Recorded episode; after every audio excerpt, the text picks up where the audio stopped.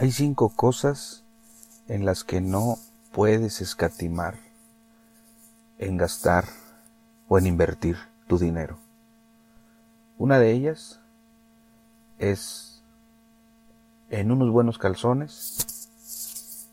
Segunda, en una buena comida o comida de buena calidad.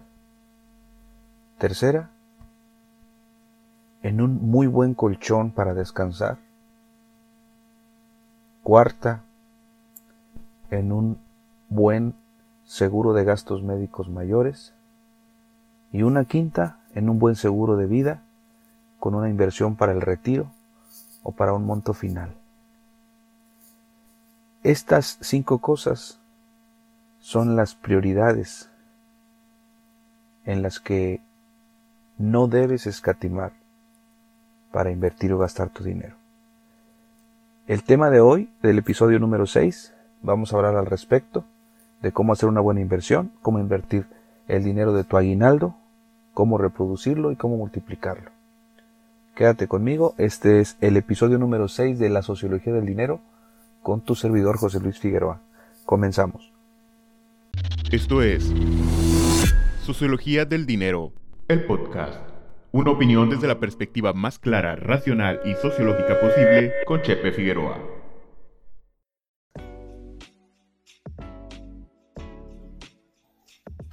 Bueno, pues buenas tardes. Buenas tardes o días o noches, depende de dónde nos escuchen y dónde nos vean.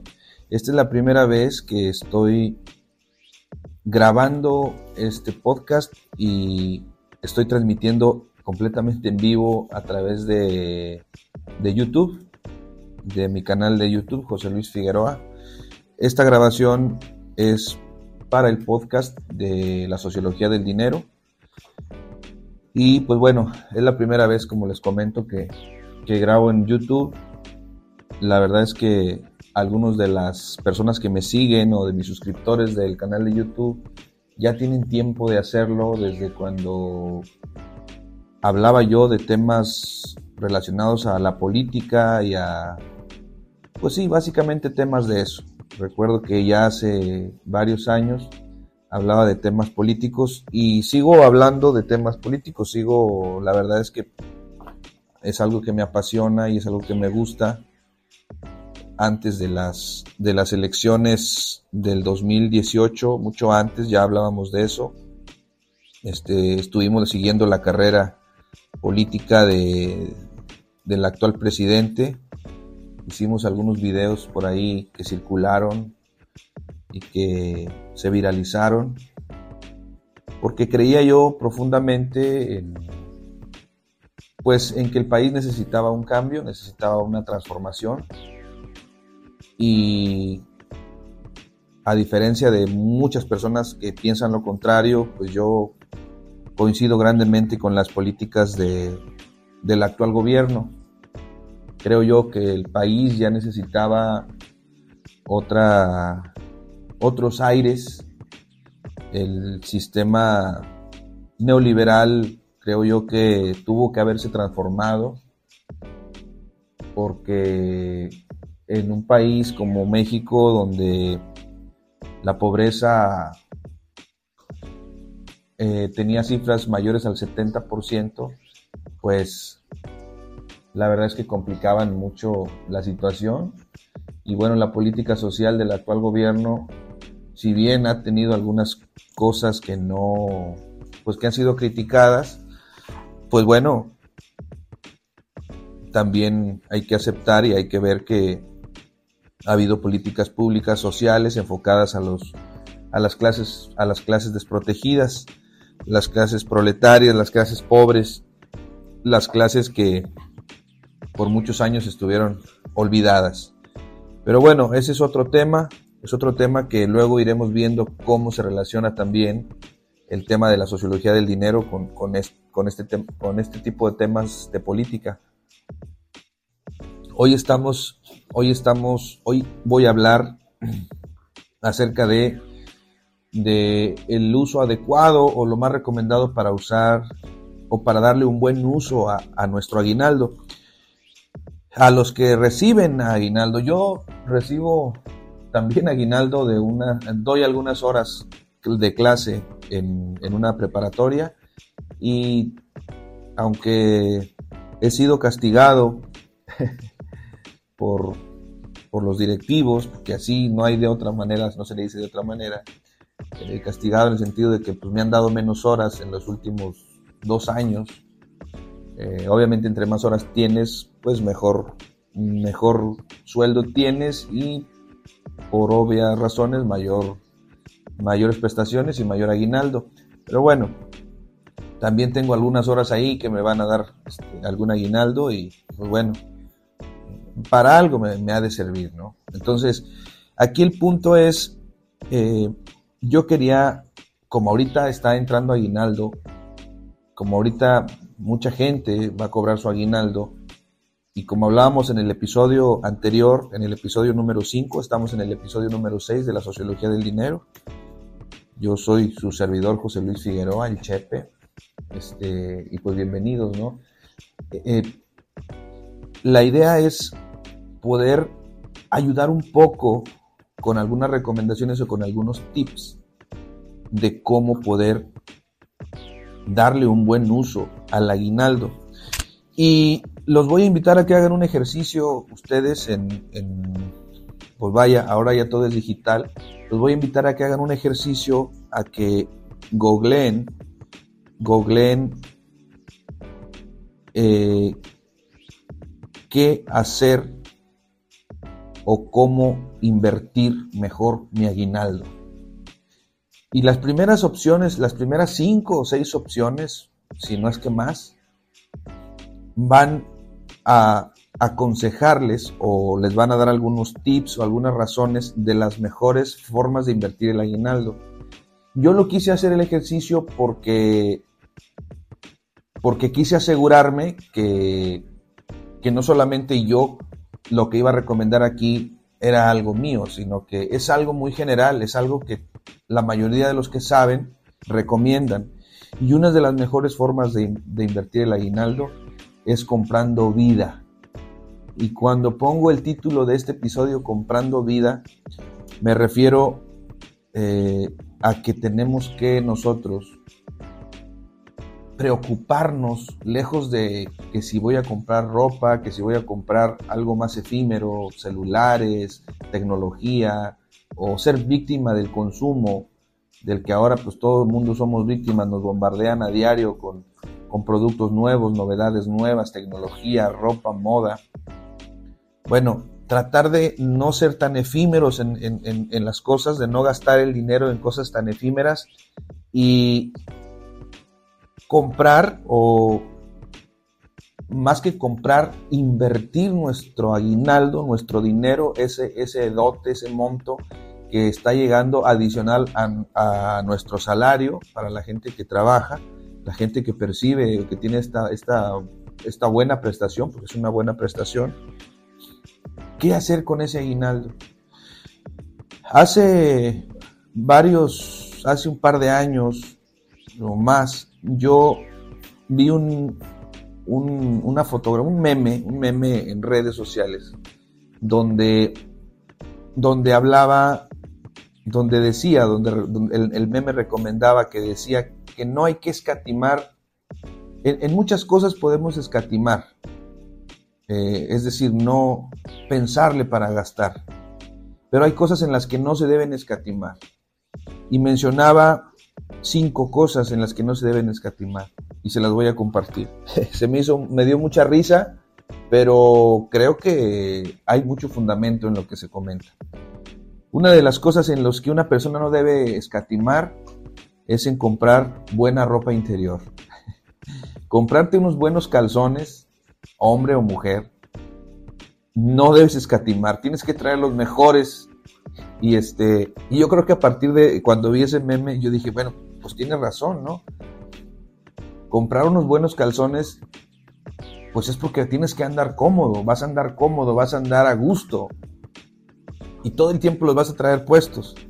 Bueno, la mayoría del tiempo tienes que usar ropa interior por tu comodidad, por higiene, por salud, inclusive en el caso de las mujeres que son muy, eh, que son muy, muy, este, están muy constantes o, vaya, tienen muy seguido algún tipo de infección por el, por, por el tipo de ropa a veces y es por eso que se recomienda la ropa de algodón, la ropa interior de algodón para cuidar nuestra piel, nuestras partes íntimas, que son partes muy sensibles. Entonces, una de las cosas en las que no debe uno escatimar es en comprar buenos calzones, buena ropa interior.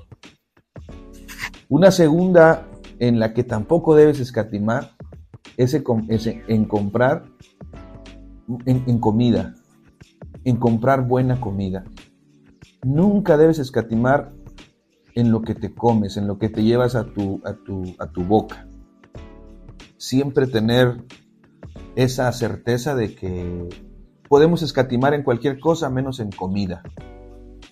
Eh, en algunas ocasiones, así rápido les comento, me tocó pasar hambres, me tocó literal pasar hambres, eh, y no saben lo horrible y lo feo que es tener hambre. Por eso yo creo que en lo personal, una de las cosas en las que no le pienso nunca para nada es en gastar en una buena comida, en un buen platillo, en comer. Eso nunca, nunca lo, escatimo. Otra de la, la, tercera cosa en las que no debe uno escatimar para gastar es en, un buen colchón. Es un buen colchón para dormir. Un buen colchón y claro que tiene bastante lógica, la mitad de nuestra vida la pasamos acostados y la otra mitad pues trabajando o haciendo nuestras cosas. Pero gran parte, la mitad de nuestra vida dormimos. Si dormimos 6 a 8 horas, pues imagínense, este, una tercera parte de del, día eh, es, en, en, un colchón, entonces no hay que escatimar en comprar un muy buen colchón hay colchones muy buenos, se los recomiendo. Eh, recomiendo que consigan un buen colchón, que descansen bien. Cuando tú descansas bien, cuando duermes bien, tienes, tu día te rinde más. Entonces, hay colchones de muchos precios, hay colchones muy baratos, hay colchones también demasiado caros, el precio es relativo, pero con un buen colchón, que ustedes se sientan cómodos, que duerman a gusto, Luego vas a las tiendas de donde venden colchones y te hacen varias preguntas. Oye, ¿cómo duermes? ¿Duermes boca arriba? ¿Duermes boca abajo? ¿Tú cómo duermes o cuántas horas duermes? No sé, cómprense un buen colchón y les aseguro que, que van a andar muy bien hasta de buen humor al siguiente día. Y hay otras dos cosas en las que también nunca se debe escatimar. Y una de ellas es en un buen seguro de gastos médicos mayores y en un buen seguro de vida. Esas últimas dos las dejé al final, porque justamente eso es lo que yo les quiero recomendar. Yo para poderles recomendar o para poderles decir cómo pueden invertir bien su aguinaldo, primero que nada, y si no tienen un buen colchón, si no tienen unos buenos calzones, cómprenlo. Compren eso con su aguinaldo tiren los, los, calzones viejos que ya no sirvan o que ya no tienen, tírenlos y compren calzones nuevos, no importa que estén caros. En eso no debes escatimar. Cómprate un buen colchón, si el que tienes ya necesita cambiarse, cámbialo, cómprate un buen colchón. Yo sé que me lo vas a agradecer porque sé que vas a, la verdad te va, el día va a ser otro para ti cuando duermes bien. Y eh, las otras dos cosas que les recomiendo yo para invertir su aguinaldo, la verdad es que no hay como tener un buen seguro de gastos médicos este, y, un buen seguro de vida. Aparte de los calzones buenos, de buena calidad y del buen, del buen colchón y de la comida, lo mejor en que puedes gastar es en un seguro de gastos médicos mayores y en un buen seguro de vida. Cuando hablo de seguro de gastos médicos mayores es que basta con verlas, vaya, las instituciones que tenemos de servicios hospitalarios públicos no se dan abasto, somos demasiados. Entonces, si tú te estás muriendo, si te sientes mal, si tienes algún problema, pues ya sabemos cómo opera el IMSS, ya sabemos cómo opera el ISTE, ya sabemos cómo operan los hospitales públicos. La verdad es que hay mucha demanda de, bueno, vaya, hay mucha gente con muchos problemas. Claro que tienen muy buenos doctores, claro que hay muy buenos doctores en el IMSS, en el ISTE, en el hospital universitario, en los hospitales eh, públicos, hay muy buenos, muy buenos médicos. El problema es que no se dan abasto, hay demasiada gente con necesidades. Y, y bueno, pues ahí es donde entran los hospitales privados. Y el hecho de ser privados, pues son hospitales caros, son hospitales, pues que el costo de atención pues es, es, es elevado, es muy elevado. Y claro, si les pagas pues te dan, te dan el, mejor servicio, la mejor atención. Eh, parece que llegas a un hotel, tienen todo, ¿no? Tienes un cuarto para ti, tienes televisión, tienes un menú para escoger qué quieres comer. A diferencia del IMSS, pues compartes una cama, compartes un piso, caray. Te dan de comer lo que haya, eh, estás ahí solo, eh, vaya, no se compara para nada el servicio privado médico con el servicio público. Por desgracia, no todos tienen el mismo acceso a un servicio público privado, a un servicio médico privado, pero precisamente, y a eso es a lo que me refiero, que la gente que sí tiene esa posibilidad, la gente que por ejemplo en diciembre recibe un aguinaldo, pues con mucha facilidad puede comprar un seguro, de gastos médicos mayores y puede estar tranquilo que si le llegase a pasar cualquier cosa, Dios no lo quiera, pues tiene la certeza de que, de que va a poder ser bien atendido. Yo estaba revisando unas estadísticas ahora que pasó el COVID y de las estadísticas decía que 8 de cada 10, fíjense nada más, 8 de cada 10 personas que ingresaban al IMSS o a los hospitales públicos con COVID, 8 de cada 10, e-, es, aberrante, pero pues es la, triste realidad. 8 de cada 10 fallecían o quedaban muy emproblemados. 8 de cada 10. Y no creo que haya sido porque hubiera faltado capacidad de los doctores o de los médicos para atenderlos o, que no supieran, o que fueran novatos, o que no tuvieran la preparación. El problema era que no tenían la atención oportuna porque no había camas. No había camas, no había, ¿cómo le llamaban a estos? Eh, no había estas cosas que les ponían el oxígeno. No había máquinas, no había nada de eso. Entonces, pues la gente se moría porque el COVID yo por fortuna y gracias a Dios no me dio tan fuerte, pero sí me dio COVID. De hecho, supe, después que me dio COVID con, con, la prueba de los antígenos que me hice. Este salió que me había dado COVID, pero me dio COVID pues de ese del que no se siente más que una muy leve como diarrea o algo así. Pero había gente que necesitaba un respirador artificial no había oxígeno, no había tanques suficientes y el IMSS no se daba abasto. Y el 70-80% morían. Por eso hubo mucho muerto. Perdimos muchos seres queridos. Y digo perdimos porque nada más en mi familia perdí como dos personas. Eh, y amigos, pues varios amigos. Y, y en el hospital privado, en los hospitales privados eh, la cifra variaba bastante. Dos de cada diez morían. Dos contra ocho del IMSS. ¿Y, cuál es la diferencia? Pues que la atención era oportuna. Era oportuna, era rápida. Eh, había el equipo. Tienes un médico por cada dos. Acá tienes un médico en el IMSS, un médico por cada 10 o más.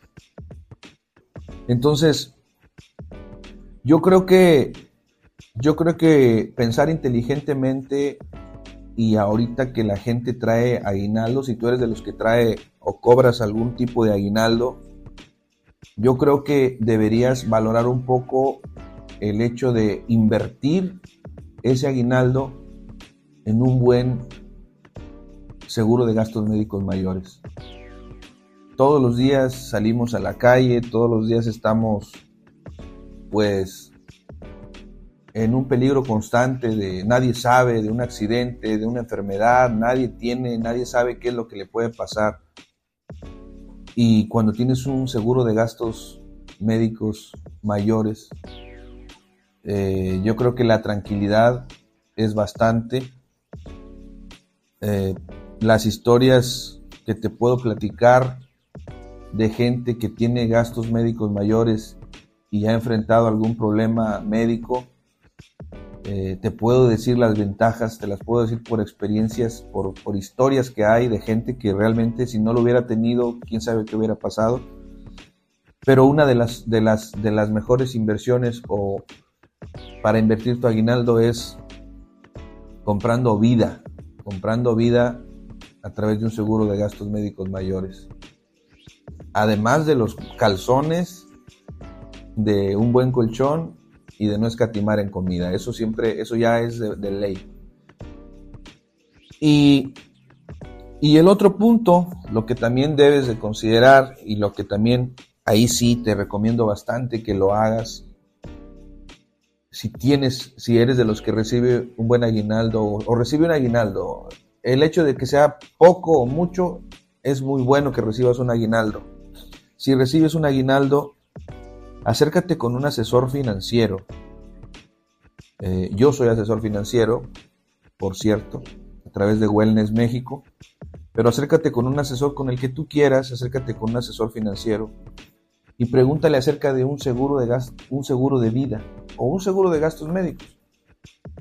Pero yo creo que el seguro de vida es tener un seguro de vida debe ser general, es como tener tu INE, tener tu acta de nacimiento, tener ese lo tienes que tener a fuerza.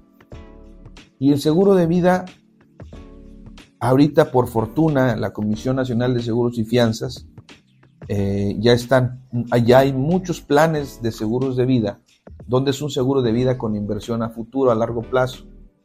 Puede ser un seguro de vida con inversión, con ahorro para el retiro. Puede ser un seguro de vida con, con ahorro para, para una beca de estudio. En el caso de las personas que tienen niños chiquitos, pueden empezar a ahorrar, eh, pueden meter ese dinero a un fondo de inversión que ese fondo de inversión los protege, protege, te da un seguro de vida al papá o a los papás y al niño lo asegura. Si les pasa algo, el seguro les da. Supongamos que tú tienes un hijo de 5 años y pues aún no sabes dónde va a estudiar o si va a estudiar, pero tú empiezas a hacer un fondo de ahorro, empiezas a meter esa lana mensual o anual, compras una póliza de un seguro con pues para una beca de estudio y empiezas a meter ese dinero ahí. A los 18 años que cumple tu niño, de 5 o 6 años que tenga, a los 18 años el seguro le da ese dote, ese, ese dinero que tú ahorraste, le da esa lana. Pero además en ese tiempo estuvo protegido contra, contra accidente o contra muerte. O sea, si muere el niño, te dan un seguro. O si muere el papá, el seguro le va a dar su lana a los 18 años. O sea, y es una buena lana porque son primas, digo, tú pones el, monto porque son seguros a medida, a lo que tú puedas. No es algo que, vaya, no es algo que sea una carga para ti, pero tú haces un cálculo, para eso es acercarte con un asesor financiero que haga un cálculo, que te haga un estudio en necesidades financieras y que te diga, oye, ¿sabes qué? Pues tú puedes gastar dos mil pesos al mes, o puedes gastar mil quinientos pesos al mes, o tres mil pesos al mes, o cinco mil, lo que tú, lo que tú consideres de acuerdo a tus ingresos. Y esa lana la estás metiendo en un fondo, que ese fondo te está dando un seguro de vida. Y si el día de mañana, Dios no lo quiere, falleces, dejas protegido a tu niño y a sus 18 años se le va a dar su dinero para que pueda estudiar. millón, dos millones de pesos, tres millones de pesos. Ahorita una carrera en el TEC cuesta alrededor de tres, cuatro millones de pesos. Pues bueno, el seguro te va a dar ese dinero y tú ya saliste de esa bronca. O si los quiere para otra cosa, no, no necesariamente para estudiar, bueno, pues se le va a dar esa lana. Ahora, en el seguro de vida, hay seguros de vida que tú pagas durante 5 años, durante 10 años, los pagas, pagas tu prima del seguro de vida y estás asegurado hasta los 99 años. Y nada más hiciste 10 pagos o pagaste durante 10 años y ya estás asegurado y el día que fallezcas, tus beneficiarios van a recibir una lana por, pues como una herencia si lo quieres ver. Yo sé que el dinero no te regresa al familiar muerto o al familiar fallecido, pero tampoco dejas en problemados a la familia. Y mucha gente no piensa en eso. Más bien todos sabemos que vamos a morir, todos sabemos que vamos a morir, pero nunca, nunca nos imaginamos o nunca pensamos ni cuándo, ni queremos pensar, ni siquiera, no queremos ni hablar siquiera de la muerte. Aunque todos sabemos que es inminente que vamos a fallecer. Habrá algunos que se preparan, que compran sus terrenos funerarios, que eso también es una buena inversión, comprar un terreno funerario si no lo tienes. Eh, pero un seguro de vida que le dé la tranquilidad a tu familia, si tú eres el proveedor de los recursos de tu casa, de tu familia, alguna gente decía, y, yo también lo decía, pues bueno, vamos a comprar terrenos, vamos a comprar casas. Yo estaba obsesionado con comprar casas. Decía, no, pues el día que me muera, el día que se necesite, pues ya les dejé casas a mis hijos, a mis hijas. O si se requiere, pues vendo una casa porque los bienes son para remediar males, decíamos, decía yo decía. Y, y sí, sí te pueden ayudar, te puede ayudar los bienes a remediar algunos males, pero siempre le digo yo a los que piensan de esa manera, porque así pensaba yo, ok, tienes un, vamos a decir, un vehículo, tienes un coche, tienes un coche y necesitas pagar, necesitas traes una necesidad, se enfermó alguien, te enfermaste y tienes que pagar y no tienes gastos, seguro de gastos médicos mayores, te enfermaste, caíste al hospital, necesitas hacerte una operación, una cirugía, necesitas urgentemente 300 mil pesos. Dices, ah, bueno, pues tengo un coche que vale 300 mil pesos, déjame lo vendo para poderlo pagar. Para empezar, venderlo de urgencia, sería mucha la suerte que tengas, que la suerte no existe, Sería mucha la suerte que tengas de que llegue alguien y te diga, ah, sí, ten, aquí están los 300 mil pesos por tu coche. Para empezar, eso no va a pasar. Para empezar, tienes que empezarlo a ofrecer, vas a, vas a publicarlo, que se está vendiendo, y como te urge, pues va a llegar el coyote o la persona que dice, oye, pues a mí me gusta tu carro, yo te lo puedo comprar, o vas y lo empeñas y te dice, no, pues te doy la mitad, te doy 150 mil pesos. Y como te urge el dinero, vas a terminar aceptándolos y ya no tienes, y ya le perdiste a ese, a ese coche o a, eso que estés vendiendo, a ese bien que según iba a remediar tu mal. Ya le perdiste lana. Y, y te puedes deshacer de muchas cosas porque los bienes son para remediar males, según decimos, o, o malmente dice el dicho. Y la verdad es que no. Entonces, algo que te ha costado mucho esfuerzo, comprar una casa, comprar tu coche, si no tienes un seguro de gastos médicos o no tienes un seguro de vida. Y porque ahora el seguro de vida no nada más es que te paga cuando, te, cuando falleces. Bueno, de hecho, tú si, tú si tú falleces, pues a ti no te lo pagan, pues tú ya falleciste. Ese es el mejor de los casos, te mueres y ya. Pero el problema que dejas a la gente, esa es una. Otra, supongamos que no te mueres, que tuviste un accidente y quedaste inválido, quedaste incapacitado para trabajar. Bueno, el seguro de vida tiene la cobertura de que te dan la suma asegurada, te, la dan en efectivo, te dan el dinero, porque ya no puedes, porque ya, porque ya no puedes trabajar, tienes invalidez, te dan el dinero. Y hay, algunas, algunos seguros, hay algunas coberturas que dicen que además de que, de que te dan esa lana, el dinero ya queda pagado y cuando falleces te vuelven a dar ese dinero. Entonces, yo creo que hay una desinformación en el país, y digo en el país porque si te vas a Estados Unidos, En Estados Unidos hay una cultura de, de los seguros muy arraigada. Allá la gente tiene aseguranza, le llaman. En Estados Unidos están asegurados eh, ellos, las personas, tienen aseguranza, aseguranza en su casa, en sus autos. Aquí en México todavía es muy común ver personas que no tienen ni siquiera seguro de sus vehículos. No tienen ni siquiera un seguro de responsabilidad civil y luego chocan y pues no traen seguro. Y me acuerdo mucho de una de una persona que chocó una vez en un bocho, traía un bochito y chocó y le habló a su hijo, que es mi compadre, le mando saludos. Le dice, oye, mi hijo, ven porque choqué. Le pegué un carrillo sin chiste. Y ya llega mi compadre y le dice, a ver mamá, ¿cuál es el carro que le pegaste? Dijo, es aquel carrillo que está allá. Era un Mercedes-Benz, nuevo, de la agencia. ¿Cuánto le salió? Pues imagínense, no traía seguro. Entonces, tener un seguro, adquirir un seguro, eh, es algo muy importante, ¿no? Dicen que más vale tenerlo y no ocuparlo que ocuparlo y no tenerlo.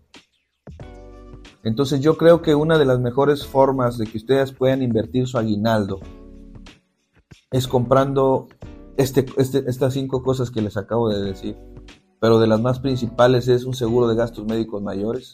Se los recomiendo ampliamente y un seguro de vida.